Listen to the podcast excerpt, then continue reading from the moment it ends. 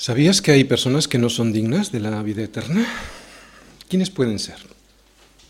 Vamos a intentar averiguarlo y leemos todos los versículos que tenemos para hoy en Hechos y recordamos que seguimos en Antioquía de Pisidia, que es la ciudad a la que llegaron Pablo y Bernabé después de que salieron de Perge de Panfilia. Leemos versículos 13, eh, Hechos 13, versículo 44. El siguiente día de reposo se juntó casi toda la ciudad para oír la palabra de Dios. Pero viendo los judíos la muchedumbre, se llenaron de celos y rebatían lo que Pablo decía, contradiciendo y blasfemando. Entonces Pablo y Bernabé, hablando con denuedo, dijeron, A vosotros a la verdad era necesario que se os hablase primero la palabra de Dios. Mas puesto que la desecháis y no os juzgáis dignos de la vida eterna, he aquí nos volvemos a los gentiles. Porque así nos ha mandado el Señor diciendo, Te he puesto para luz de los gentiles, a fin de que seas para salvación hasta lo último de la tierra. Los gentiles, oyendo esto, se regocijaban y glorificaban la palabra del Señor, y creyeron todos los que estaban ordenados para vida eterna. Y la palabra del Señor se difundía por toda aquella provincia. Pero los judíos instigaron a mujeres piadosas y distinguidas y a los principales de la ciudad, y levantaron persecución contra Pablo y Bernabé, y los expulsaron de sus límites. Ellos entonces, sacudiendo contra ellos el polvo de sus pies, llegaron a Iconio, y los discípulos estaban llenos de gozo y del Espíritu Santo. ¿Quién no es digno de la vida eterna? Pues el que desecha la palabra de Dios. Hechos 13, del 44 al 52. No es digno de la vida eterna aquel que se considera digno en su propia opinión, en su propia sabiduría, en sus propias fuerzas, en su propia independencia frente a Dios. Es digno de la vida eterna aquel que se considera indigno de ella. Aquel que es pobre en espíritu, aquel que se ve miserable delante del Señor, ¿no? De un Dios santo y justo, aquel que reconoce que no es digno de recibir semejante milagro. Mateo 5, 3, bienaventurados los pobres en espíritu, porque de ellos es el reino de los cielos. Este reino es el reino al revés, como nos muestra todo el Evangelio. La paradoja del reino de los cielos que nos ofrece Jesús es la siguiente, es una paradoja, fíjate, que aquello que no vale nada, posesiones, prestigio, títulos, propiedades. Eso cuesta muchísimo. Te cuesta la vida. No solo la vida eterna, te cuesta la vida incluso aquí. Y tenemos un ejemplo, muchos. La casa del rey. ¿Qué más posesiones? Y querían más. Han perdido la vida eterna por ir detrás de ello. Y la han perdido aquí también. Y si no mirarles las caras. Lo vuelvo a repetir, esta es la paradoja del reino de los cielos, del reino de Jesús, que aquello que no vale nada cuesta muchísimo y que aquello que sí que vale muchísimo, una vida plena, una vida realmente llena, una vida abundante, eso no cuesta nada, es gratis. Y es que Dios no está tan interesado en darle años a nuestra vida como darle vida a nuestros años.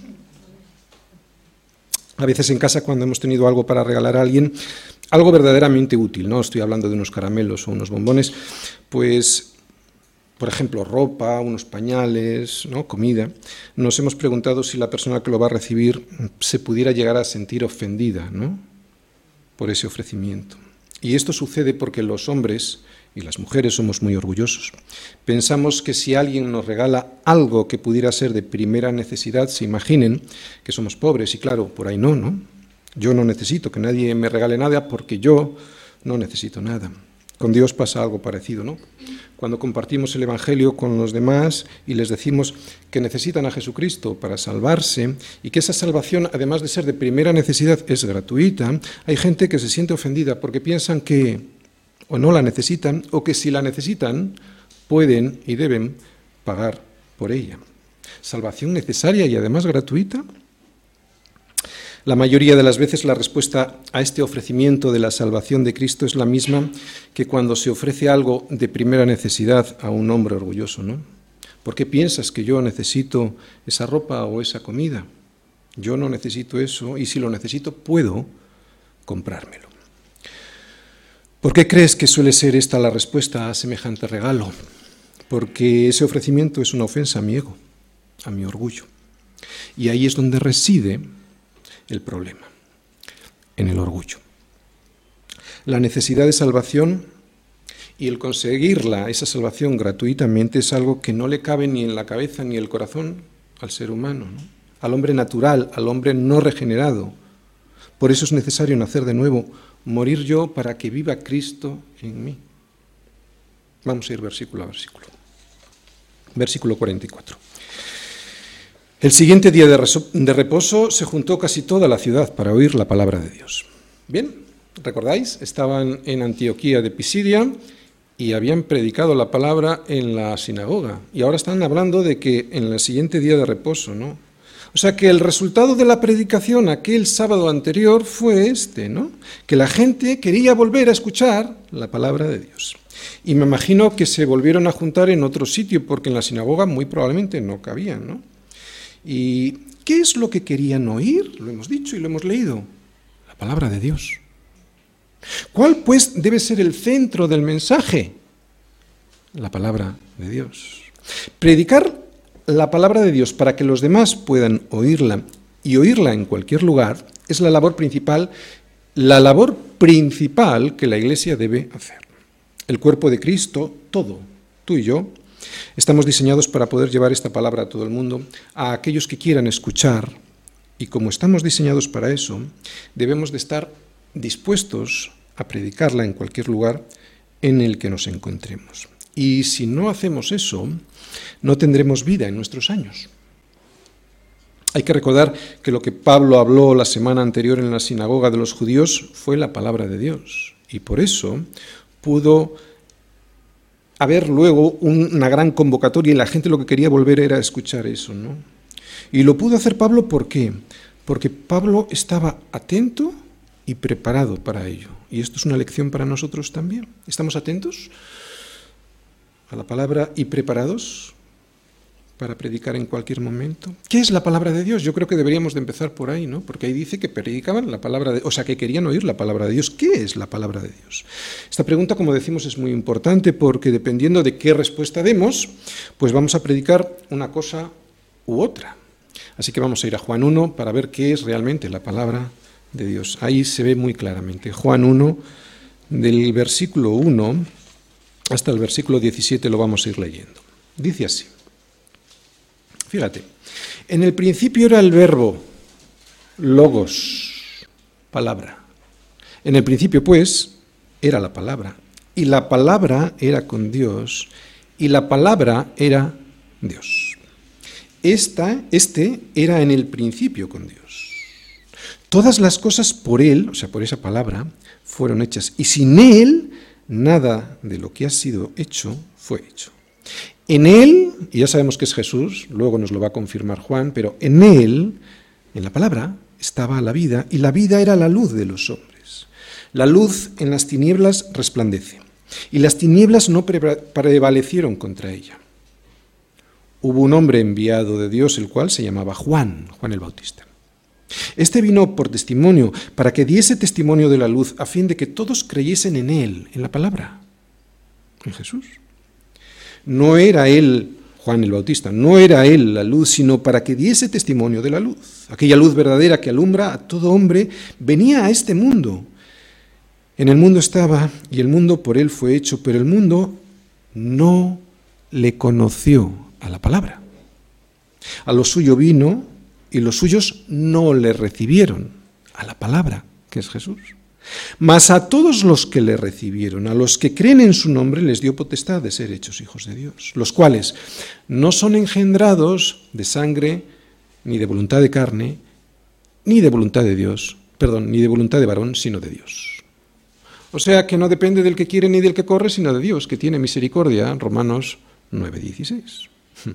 Y aquel verbo, aquella palabra, aquel logos, fue hecho carne, Jesús, y habitó entre nosotros y vimos su gloria, gloria como del unigénito del Padre, lleno de gracia y de verdad.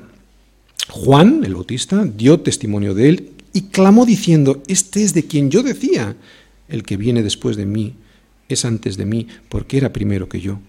Porque de su plenitud tomamos todos y gracia sobre gracia.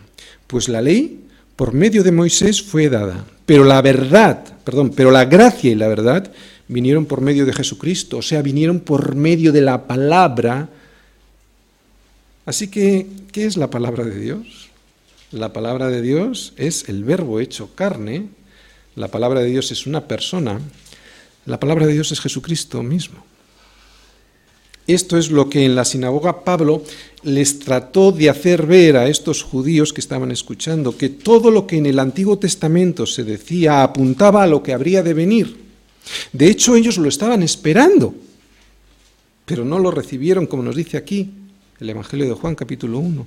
Y aquí está la clave para la salvación, recibir, no solo oír, recibir a Cristo. Así que la salvación no la produce el oír solamente. La prueba es que los judíos oyeron la misma palabra que Pablo predicó a los, a los gentiles.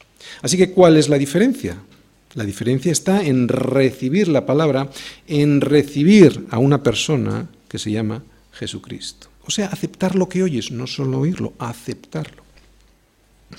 Y lo que hace Jesucristo cuando lo recibes, ¿sabes qué es? Perdonarte pecados. No vino para darte una casa nueva, ni para curarte de una enfermedad. Él vino para perdonarte lo que has hecho con Dios. Y lo que has hecho con Dios ha sido independizarte de Él. Ser sabio en tu propia opinión, querer ser tú el centro de tu vida. Por lo tanto, si Él considera que te tiene que sanar, lo hará pero no como una condición tuya para llegar a Él, sino como una concesión suya para que puedas cumplir mejor el propósito que Él ya tiene previsto en tu vida. Un propósito de gloria, un propósito que le dé la gloria a Él.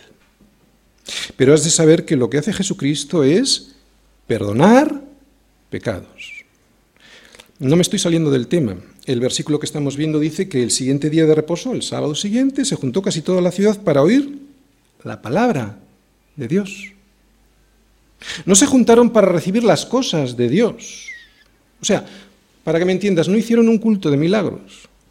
Se juntaron para oír la palabra de Dios, para oír de Jesucristo, para recibir a Jesucristo, para recibir la verdad, para recibir la salvación que se da a través del perdón de pecados. Voy a ser muy duro, así que agárrate a la silla porque creo que lo que voy a decir hoy va a ser algo parecido a lo que dice un médico cuando le dice a un paciente que tiene cáncer, ¿no? Pero decir la verdad es pura misericordia y si lo recibes con la intención con, con la que lo hago, que es con amor, seguro que va a ser liberador. Dios no levantó a Jesucristo de los muertos para que yo tenga salud o para que me dé una casa mejor o para que me pueda pagar la hipoteca de una casa en la que seguramente no me tenía que haber metido. Con estos ejemplos estoy hablando de mí. Le levantó para que yo pueda tener comunión con el Padre, para que pueda llegar a tener vida eterna. El resto de las cosas, me las dé o no, son absolutamente circunstanciales.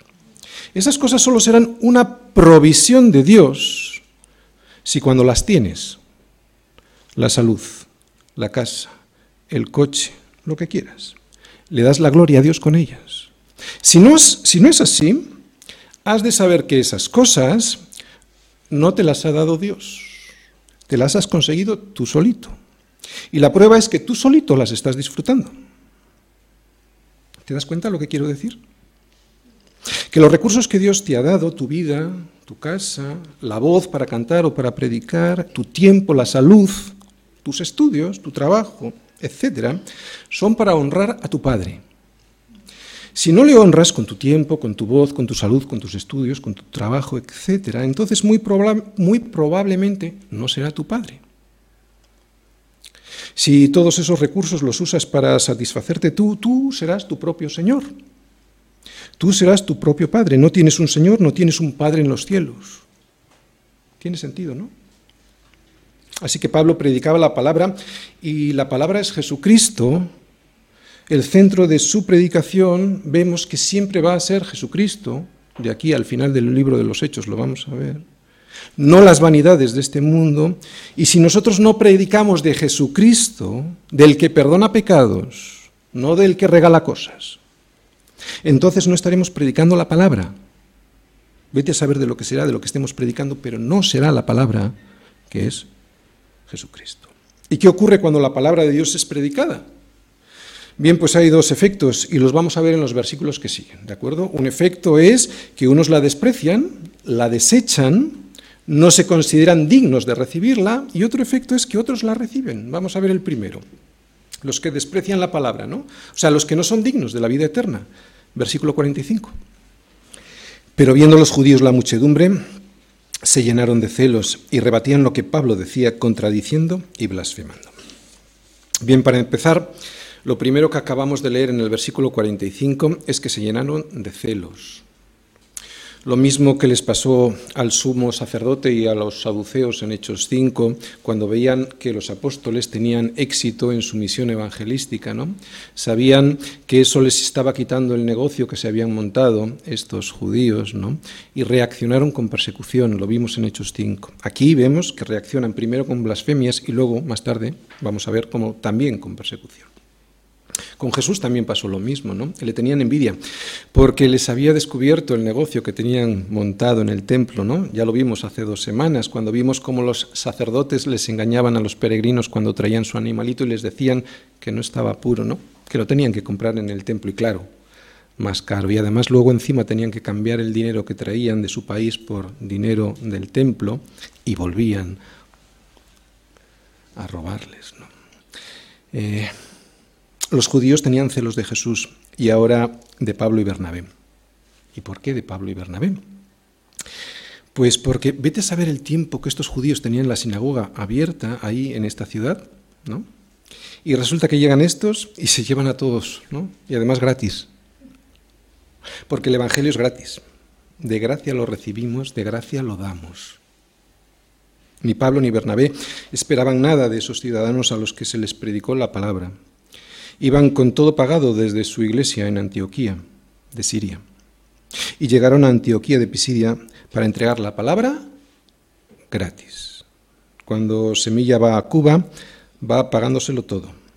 Cada uno se paga su viaje y toda la iglesia provee para la evangelización. No se cobran entradas en los conciertos, ni mucho menos se cobra por predicar la palabra. Todo surge de la iglesia, no hacemos un negocio con el Evangelio. Cuando veo esos ministerios en los que no solo se cobra una entrada normal, sino que además hay una entrada VIP, VIP, para que me entiendas si eres extranjero, me produce sonrojo. Hablan de gastos, hablan de que es para la obra y dicen que incluso eso lo reinvierten en el evangelismo. Si fuera así, vivirían del sueldo que les da la iglesia, que les debiera de dar su iglesia. Porque es el Espíritu Santo a través de la iglesia quien envía, como estamos viendo en Hechos, pero la mayoría ni siquiera tienen iglesia, la mayoría ni siquiera tienen pastor al que dar cuentas, la mayoría van por libre porque libre se vive mejor y se gana más dinero. Comercian con Cristo con la disculpa de los gastos. No tengas tantos gastos y lleva la palabra. No te vayas a hoteles de cinco estrellas y canta en la calle si es necesario. Que te envíe una, iglesia, como es bíblico, que te soporten económicamente a ver si te atreves. En nuestra iglesia todo es gratis. No tenemos mucho, pero todo es gratis, porque gratis lo hemos recibido. En la página web está todo para que todos coman y sin pagar. Somos los miembros del cuerpo de Cristo y repito, los miembros del cuerpo de Cristo. Los que honramos con nuestras ofrendas y nuestros diezmos a nuestro Señor y sin esperar nada a cambio. Ahí están las predicaciones de hechos, así que cópialas. Ni siquiera hace falta que digas quién es el autor de las mismas porque vienen de Dios y son para alimentar a su pueblo. Y a su pueblo se le alimenta gratis. Isaías 55.1. A todos los sedientos, venid a las aguas, y los que no tienen dinero, venid, comprad y comed. Venid, comprad sin dinero y sin precio vino y leche. ¿Es esto lo que hacen muchos hoy en día en sus conciertos y campañas? Pues si Dios lo da gratis, ¿quién soy yo para cobrarlo? ¿Qué estaba haciendo la iglesia de Antioquía, que era la iglesia de Pablo y de Bernabé? Pues lo que vimos es que el Espíritu Santo les envía, pero a través de la iglesia. Por eso vemos que es la iglesia quien les despide y quien ora por ellos y quien les soporta, o sea, les mantiene en el viaje. Ni, ni Pablo ni Bernabé van por libre, ni mucho menos cobrando entradas. Cuando en Bilbao hagamos un concierto evangelístico para predicar la palabra, lo haremos gratis. Serán los miembros del cuerpo de Cristo, y repito, solo los miembros del cuerpo de Cristo, quienes paguemos todos los gastos para que nadie que quiera ir se quede sin escuchar la palabra. Jesucristo lo entregó todo, nunca pidió nada a cambio. Entregó su vida para que yo tenga vida, vida en abundancia, vida eterna y nunca me cobró nada. ¿Quién soy yo para cobrar por algo que Él hizo? Y gratis. Los judíos tenían envidia de Pablo y de Bernabé porque ellos tenían éxito evangelístico y además no, no esperaban nada a cambio y estos judíos todo lo contrario. Jesús, de hecho, llegó a decir de ellos, ay de vosotros, escribas y fariseos, hipócritas, porque recorréis mar y tierra para hacer un prosélito, y una vez hecho le hacéis dos veces más hijo del infierno que vosotros. Estos judíos se recorrían mar y tierra para hacer un prosélito, y cuando lo conseguían, le metían en ese sistema corrupto que hemos visto sobre el templo, ¿no? Y ahora resulta que llegan Pablo y Bernabé hablando, ¿no? Y consiguen no uno, sino que se llevan toda la ciudad y además les hablan de la gracia del Evangelio y además les demuestran que esa gracia es de verdad, porque de gracia lo dan. ¿Te das cuenta lo que quiero decir? No te dejes engañar por la corrupción de mucho del mercantilismo que hay alrededor del Evangelio. No estoy hablando, por ejemplo, del coste de una Biblia o de un disco, evidentemente eso tiene un coste y hay que pagarlo. Estoy hablando del coste de pagar con la excusa de predicar la palabra. Siempre será el poder del Espíritu Santo quien convencerá al mundo de pecado, justicia y juicio. Nunca será un cantante, ni un pastor, ni un predicador, por muy famoso que sea, por muchos medios técnicos que despliegue. Y si fuera necesario el gasto, si es de Dios, Dios proveerá pero a través del cuerpo de Cristo, sin cobrarle a la gente. Versículo 46. Entonces Pablo y Bernabé, hablando con denuedo, dijeron, a vosotros a la verdad era necesario que se os hablase primero la palabra de Dios, mas puesto que la desecháis y no os juzgáis dignos de la vida eterna, he aquí, nos volvemos a los gentiles. Muy bien, pero además de hablar por gracia, o sea, gratis, de la gracia, que es el regalo gratuito de Dios, ¿cómo lo hacían Pablo y Bernabé? Dice ahí, ¿cómo? Con denuedo. ¿No? En griego esta palabra es paresiasomai y ya lo expliqué alguna vez. ¿Recordáis que era denuedo? ¿Recordáis? Hablar con libertad. Libertad en el habla. Hablar valerosamente, confiadamente, sin callarse nada, porque nada se teme. Ser libre hablando, eso es hablar con denuedo. Yo he experimentado esta libertad y es indescriptible. Y cuando alguien habla con denuedo de la palabra de Cristo, entonces puede ocurrir lo que vemos en este versículo, que haya gente que lo desprecie, que lo deseche. Fíjate lo que dice ahí. ¿eh? Mas puesto que la desecháis y subraya esto en tu Biblia, y no os juzgáis dignos de la vida eterna. Fíjate lo que dice ahí. No es Dios, no es Pablo quien les juzga indignos de recibir la vida eterna, son ellos mismos quienes lo hacen. Juan 3, 17 y 18. Porque no envió Dios a su Hijo al mundo para condenar al mundo, sino para que el mundo sea salvo por él. El que en él cree no es condenado, pero el que no cree ya ha sido condenado, porque no ha creído en el nombre del unigénito Hijo de Dios. ¿Cuántas veces hemos comentado estos versículos que son tan fáciles de entender? Y sin embargo, la gente pretende siempre echarle la culpa a Dios de todo. Estos versículos lo que nos dicen es que Cristo vino a salvarnos cuando estábamos perdidos. No que estamos perdidos porque Él apareció para salvarnos. Ya estábamos perdidos. Bien, voy a volver a repetir la teología de la cruz que a mí tanto me gusta. No es teología sistemática, no es teología propia, es la simple y fácil de entender teología de la cruz. Dos ladrones, dos malhechores, o sea, que hacían el mal, los dos igual de criminales, ninguno de ellos inocente, Jesús en la cruz y a un lado y a otro está representada la humanidad. A su derecha, uno malo. A su izquierda, uno igual de malo.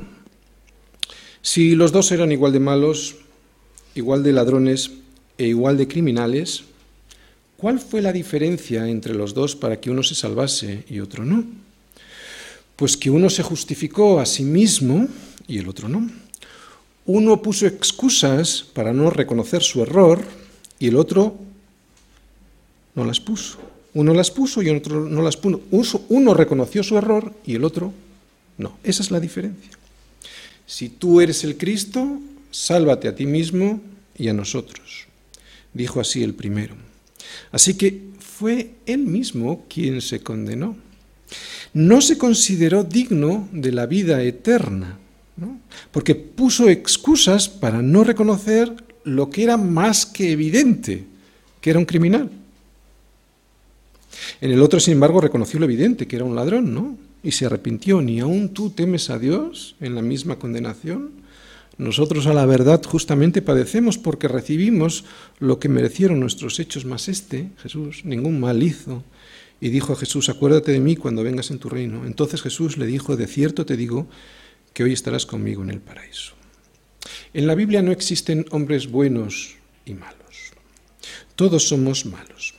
En la Biblia lo que se ven son hombres malos que desechan, justificándose a sí mismos, desechan la palabra de Dios, y hombres malos que deciden que sea Cristo quien les justifique. Hombres malos y hombres malos.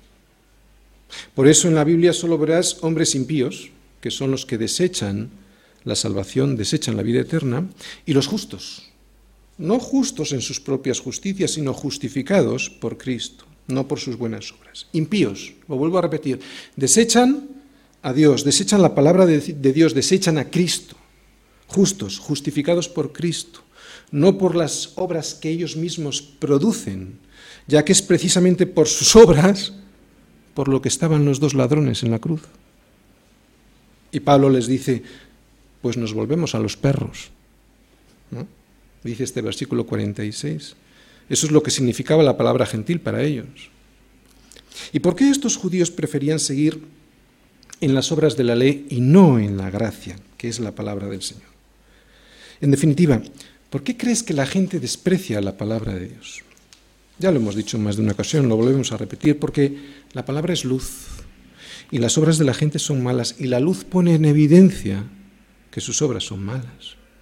Porque todo aquel que tiene disposición de escuchar la palabra, se le dará y tendrá más. Pero el que no tiene disposición de escuchar la palabra, incluso lo que cree que tiene le será quitado. ¿Qué es lo que cree que tiene? La salvación por medio del linaje de Abraham, los judíos, por medio de las obras, los que pretenden ser salvados por obras. Y esto que cree que tiene le será quitado por no tener la disposición de escuchar la palabra.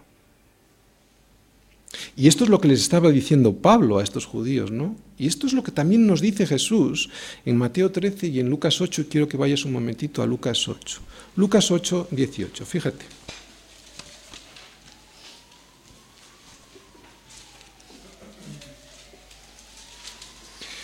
Lucas 8, 18. Dice el Señor, mirad pues cómo oís. Eh, nos está diciendo, no se oye de cualquier manera, ¿de acuerdo? Mirad pues, vamos a dejar pasar la ambulancia. Mirad pues cómo oís, porque a todo el que tiene disposición para oír, se le dará. Y a todo el que no tiene disposición para oír, aun lo que piensa que tiene, se le quitará. En Mateo, en Mateo 13 dice que se le dará y tendrá más el que tiene disposición para oír. Está hablando de oír, si no, fíjate en el contexto. Mirad pues cómo oís. No vale cualquier forma de oír. Mirad pues cómo oís, porque a todo el que tiene disposición para oír, se le dará y tendrá más, y ahora vamos a ver qué pudiera ser eso. Y al que no tiene esta disposición, aun lo que piensa que tiene, se lo van a quitar. El que tiene esa disposición de reconocer su profunda miseria, ¿no? su profunda necesidad de Cristo, todo aquel que reconoce el desastre al que ha conducido su vida y la vida de los que le rodean, a ese, si tiene la disposición de oír, se le dará el entendimiento y tendrá más, la salvación. ¿Cuánta gente lee y escucha la palabra de Dios y no la entiende, aun teniendo estudios de teología? ¿Cuánta gente lee la palabra de Dios y le da sueño? Pues la diferencia entre una que entiende y una que no, una persona que entiende la palabra y una que no, está en este versículo que hemos leído de Lucas 8 y de Mateo 13. La diferencia no está en los doctorados, muy, muy saludables, ¿no? Por otra parte, no, no tengo nada en contra. La diferencia no está ahí, está en las palabras que acabamos de leer del Señor. Mirad pues cómo oís, porque dependiendo de cómo oís, o del que oye como el que oye llover, o el que oye deseando ser empapado de lo que oye, tendrá y se le dará más, o por el contrario, se le quitará incluso aquello que cree que tiene. Chiquitos, está diciendo el Señor, ¿no? Mirad cómo oís, porque todo aquel que no tiene la mínima intención de considerarme, de obedecerme, de entender mi propósito en su vida, sembrarse en mi propósito, nos dice el Señor, sembrarse, no solo oírlo, sembrarse en mi propósito, aun su supuesta piedad religiosa le será quitada. De hecho, nunca la habrá tenido, porque el Señor mismo nos dice, eso que cree que tiene le será quitado. En realidad nunca lo ha tenido. Hemos visto que aquellos que desprecian la palabra son los que no se consideran dignos de la vida eterna. Ahora vamos a ver que el único requisito para obtener la vida eterna es no menospreciar la palabra. Ahora vamos a ver los que reciben la palabra, ¿no? Estos son los que reciben la vida eterna. Versículo 47. Sigue diciendo Pablo, porque así nos ha mandado el Señor diciendo, te he puesto para luz de los gentiles, a fin de que seas para salvación hasta lo último de la tierra. Este versículo es una cita de Isaías 49:6. Esta profecía mesiánica era muy conocida para los judíos contemporáneos de Pablo. Estos judíos ya sabían de todas estas cosas desde los profetas, lo sabían incluso desde mucho antes, ¿no? Mucho antes ya se les había dicho, y por parte de Dios, todo esto, que ellos serían luz a las naciones. Ya en Génesis 12.3, allí le dijo Dios a Abraham, antes de la circuncisión, antes del pacto, antes incluso de cambiarle de nombre por Abraham, le dijo lo siguiente, bendeciré a los que te bendijeren y a los que te maldijeren, maldeciré. Y, será, y serán benditas en ti todas las naciones de la tierra. Así que ya estaba más que dicho que el Evangelio vendría para los gentiles, pero ellos se lo guardaban. No hagamos nosotros lo mismo. Si alguien no te escucha, vuélvete a los perros, a los miserables, a los pobres de este mundo, aquellos que no desprecien el regalo de Dios al mundo para que pueda ser, como nos dice en este versículo 47, salvación hasta lo último de la tierra. Este es tu propósito. Como hijo de Dios, ¿entiendes? Contar todas sus obras, como nos dice el Salmo 73, 28. Versículo 48 y 49. Los gentiles, oyendo esto, se regocijaban y glorificaban la palabra del Señor y creyeron todos los que estaban ordenados para vida eterna. Y la palabra del Señor se difundía por toda aquella provincia. Quiero que subrayes esas palabras. Creo que están subrayadas. Sí. ¿Cómo oyen los que tienen disposición de oír? ¿Quieres saber si tú eres uno de estos que tienen disposición de oír? Primero, se regocijan en la palabra se alegran del descubrimiento que Dios les ha hecho. glorifican la palabra, o sea, la tienen en cuenta y además reconocen en la palabra los atributos de Dios. Eso es glorificar, ¿de acuerdo? Ver en la palabra los atributos de Dios, o sea, considerarla palabra de Dios para sus vidas, ¿no? Y creen en la palabra que es Jesús, o sea, que obedecen a Jesús. Por eso tienen vida eterna. Y ahora lo vamos a decir al revés para entenderlo bien, ¿no? ¿Cómo son las personas que no tienen la vida eterna? Pues son aquellas que no oyen con disposición de oír, que no se regocijan, o sea, que no tienen la... Cuando tú les expones la palabra, no se alegran, no se regocijan ¿no? Por aquello que oyen, y no glorifican a la palabra, o sea, que no la consideran, no consideran esa palabra que son los atributos de Dios, ¿no? Por eso en estos versículos tenemos un buen test para saber si tenemos la vida eterna, ¿no? ¿Te regocijas? glorificas la palabra, o sea, reconoces en la palabra los atributos de Dios para tu vida y además te alegras, ¿no? Y además otra cosa más, y lo vamos a ver en el versículo 49. ¿Qué hacen las personas que sí tienen la vida eterna? Pues hacen una cosa que los otros no hacen, que no hacen los que solo oyen. ¿Qué es lo que hacen? Versículo 49. Difundir la palabra. Esta es la prueba del 9, ¿no? o del 49, porque estamos en el versículo 49. Y la palabra del Señor se difundía por toda aquella provincia. Pablo es de los que obedece a Dios, los judíos todo lo contrario. Dios les había ordenado a los judíos que ser luz a los gentiles, pero ellos se quedaron con esa luz. La guardaban para sí cuando vieron que Pablo tenía la respuesta que ellos no tenían. Cuando vieron el milagro de la conversión de tanta gente, en vez de arrepentirse y alegrarse, de esta salvación de los gentiles sintieron envidia. Querían tener el control, cosa muy típico de las religiones, ¿eh? para que la gente tuviera necesidad de sentirse atada a ellos, en vez de tener la libertad que el Evangelio nos promete en Cristo, ¿no? Y conoceréis la verdad y la verdad os hará libres. Tenemos pues que aprender de Pablo y de Bernabé. De gracia recibimos el Evangelio, por eso de gracia lo damos. No cobramos por él ni nos lo guardamos en estas cuatro paredes. Lo publicamos para toda esta provincia, como dice este versículo, para el mundo entero a través de los medios que tenemos. Internet, pues em, las emisiones en directo, audio, vídeo, el evangelismo personal. Y lo hacemos gratis porque gratis nos lo dio el Señor. El versículo 48 es uno de esos versículos de, de la Biblia, que hay tantos, en, que nos habla de la elección de la predestinación. Mucha gente intenta entender el binomio, que hay entre elección soberana de Dios y responsabilidad del hombre. No se puede explicar. Tan solo se puede y se debe aceptar, recibir. Lo diré de la manera que me resulte más fácil para que lo podáis entender y aún así no lo vas a resolver en tu mente porque es finita. Y si lo entendieras es que serías Dios, ¿no? Sí entiendo por qué merezco morir.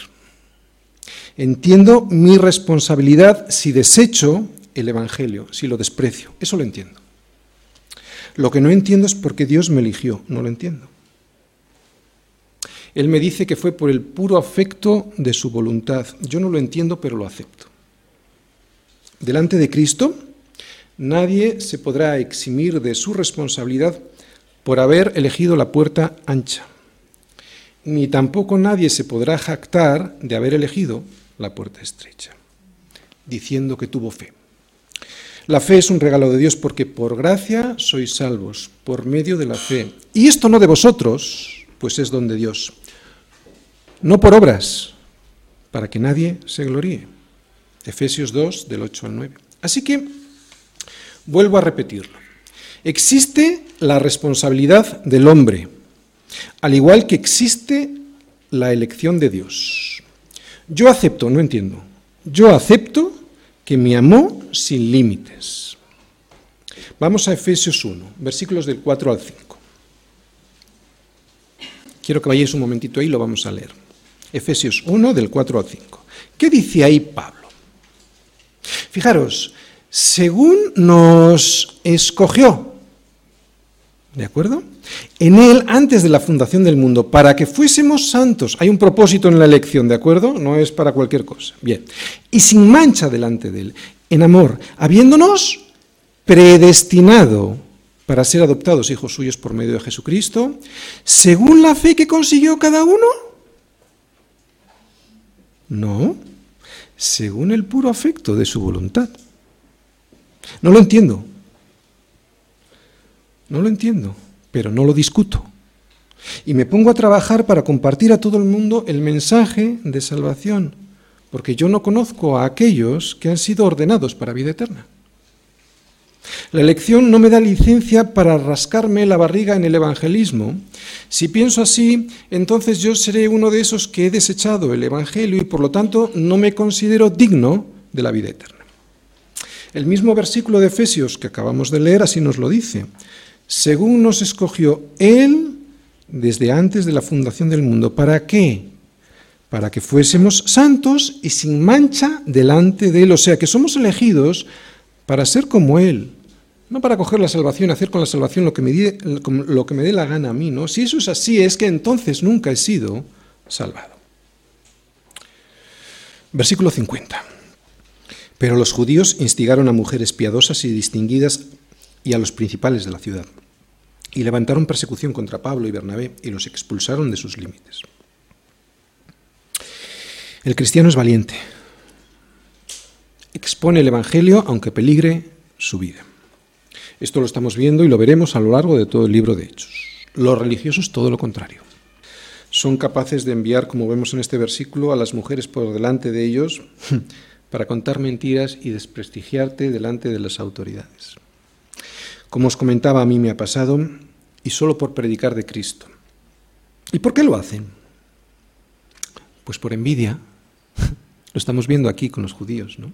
Tenían tanta envidia de unos recién llegados, Pablo y Bernabé, alguien que les estaba tumbando el negocio que se habían montado, ¿no? el negocio de la religión, ese que tenían montado para ganar dinero o posición social, que son capaces de crear problemas donde nunca existieron Aun cuando ni Pablo ni Bernabé han creado ningún problema de orden social, de orden público, estos miserables religiosos, y pon aquí cualquier religión, me da lo mismo, ¿eh? pon la religión evangélica, son capaces de inventar, y cuando digo religión me estoy refiriendo cuando la religión le roba la gloria a Dios, ¿eh? son capaces de inventarse problemas para expulsar de la ciudad, de la comunión con los demás, a Pablo y a Bernabé. Yo sé que cuando se predica el Evangelio como lo hacen, como lo hacían Pablo y Bernabé, sin esconder a Cristo, sabes, tarde o temprano te va a pasar. El Señor ya nos lo advirtió, ¿no? El siervo no es mayor que su Señor, si a mí me han perseguido, también a vosotros os perseguirán. Versículo 51. Entonces ellos, sacudiendo contra ellos el polvo de sus pies, llegaron a Iconio. Sacudirse el polvo de los pies era una costumbre judía y era una forma de demostrar que no se habían contaminado. Pablo y Bernabé se sacuden el polvo de los pies, haciéndoles ver a estos judíos de Antioquía de Pisidia que no tienen nada que ver con ellos. Les están diciendo algo parecido a esto. ¿Os juzgáis indignos de la vida eterna? Pues no quiero llevarme ni siquiera el polvo de vuestra ciudad. Versículo 52.